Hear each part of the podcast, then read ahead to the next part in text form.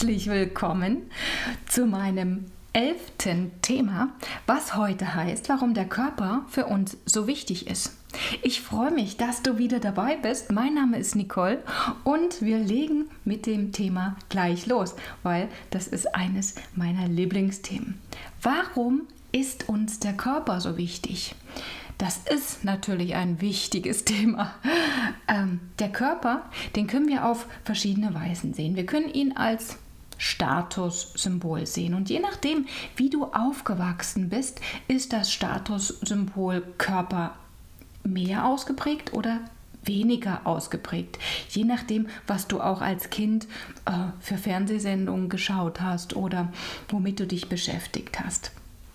Der Körper, wenn deine Eltern sich zum Beispiel viel geschminkt haben und viel auf ihr Aussehen Wert gelegt haben, wenn sie viel Sport gemacht haben, damit sie nicht dicker werden, damit sie nicht älter werden, oder wenn sie sich viele Kleider gekauft haben, oder, oder, oder alles hat Einwirkung auf dich gehabt. Entweder in die eine Richtung oder in die andere Richtung. Entweder du bist total dafür, weiter so zu sein wie deine Eltern, oder du bist total dagegen. Ja, es gibt mehrere Bilder. Und ähm, der Körper ähm, wurde uns auch und wird uns auch von außen her immer wieder ähm, gesagt, er ist nicht perfekt. Der Körper braucht, wenn er älter wird, besondere Creme. Er ist nicht perfekt, weil er zu dick ist, zu dünn ist. Das wird uns schon in den Kinderschuhen mitgeteilt. Von Ärzten, von der Werbung, von den Medien. Der Körper ist einfach nicht so perfekt, wie er ist. Und nun sage ich zu dir, du sollst deinen Körper so lieben, wie er ist. Äh, das wirst du nicht so einfach können. Du kannst ihn nicht einfach oder du kannst dich nicht einfach umprogrammieren. Aber du kannst es schon mal äh, sagen oder dir sagen, zu sagen, hm, der Körper ist im Moment so, wie ich ihn wahrnehme, noch nicht perfekt. Oder du sagst dir, er ist perfekt. Das ist natürlich wunderbar. Aber wir haben auch den Körper bekommen, um auf Erden sozusagen das Feinstoffliche zu leben. Im Yoga oder Yogi Bhajan sagte, du bist auf der Erde, um als göttliches Wesen eine körperliche Erfahrung zu machen. Und so ist es auch. Unser Körper ist auf der Erde, um hier seine Erfahrung zu machen. Und manchmal, wie bei mir, ähm, ist auch eine Krankheit dabei, die den Weg sozusagen ändert. Manchmal rufen wir die Krankheiten zu uns, weil wir noch was mit den Krankheiten tun wollen.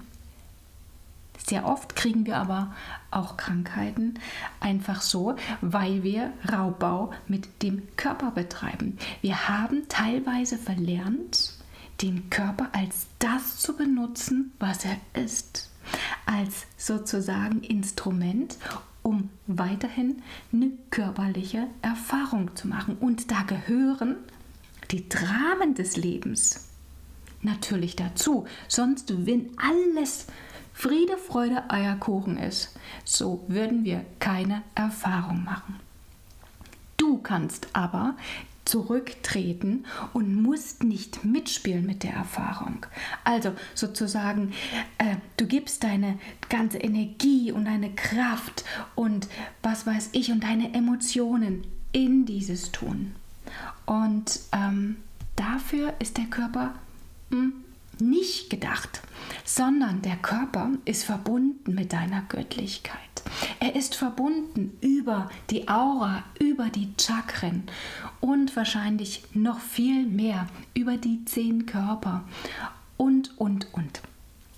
Dein Körper ist sozusagen, du hast noch einen feinstofflichen Körper und du hast noch einen anderen Körper. Du hast mehrere Körper, aber wir reden von dem physischen Körper.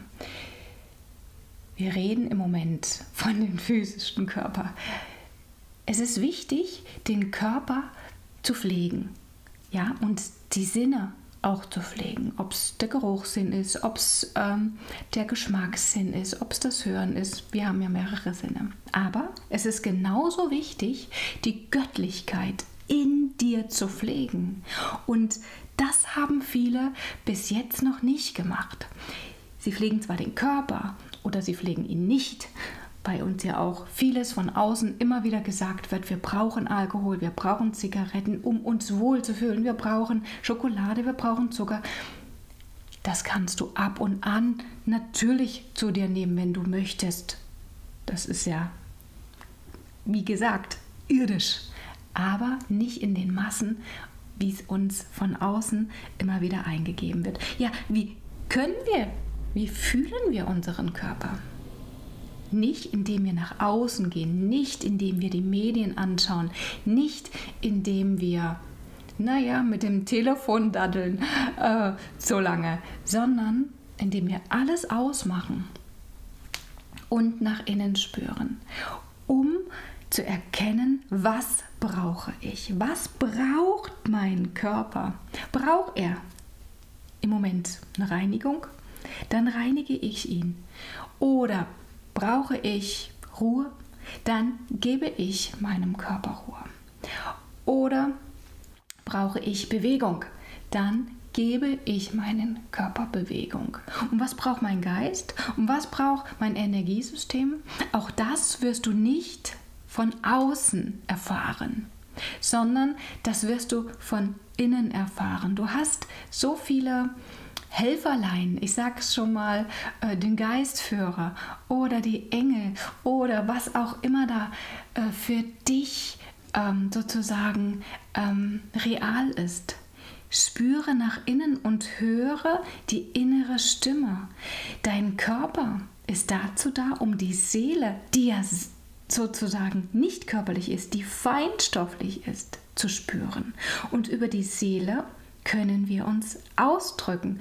Über die Seele können wir dem anderen sagen, was wir möchten, was uns auf der Seele sozusagen brennt. Aber das werden wir immer nicht von außen spüren, sondern wir werden es von innen nach außen spüren. Und da kann dir der Yoga helfen, da kann dir das Tai Chi helfen, aber es ist wichtig, dass du diese Göttlichkeit, die du vielleicht auch in dir wahrnimmst und die du siehst oder oder oder auch nach außen bringst. Sonst hast du, was du auch immer gesehen hast, nicht nach außen gebracht. Und jetzt gibt es ähm, sozusagen das Ego. Das wird dir im Kopf oder in der Seele viel erzählen, was du alles nach außen bringen kannst. Und das spirituelle Ego wird dir auch viel erzählen, was du siehst und was du alles nach außen bringen kannst. Auch die dürfen leise werden. Das Ego darf leise werden. Du spürst erstmal nach innen.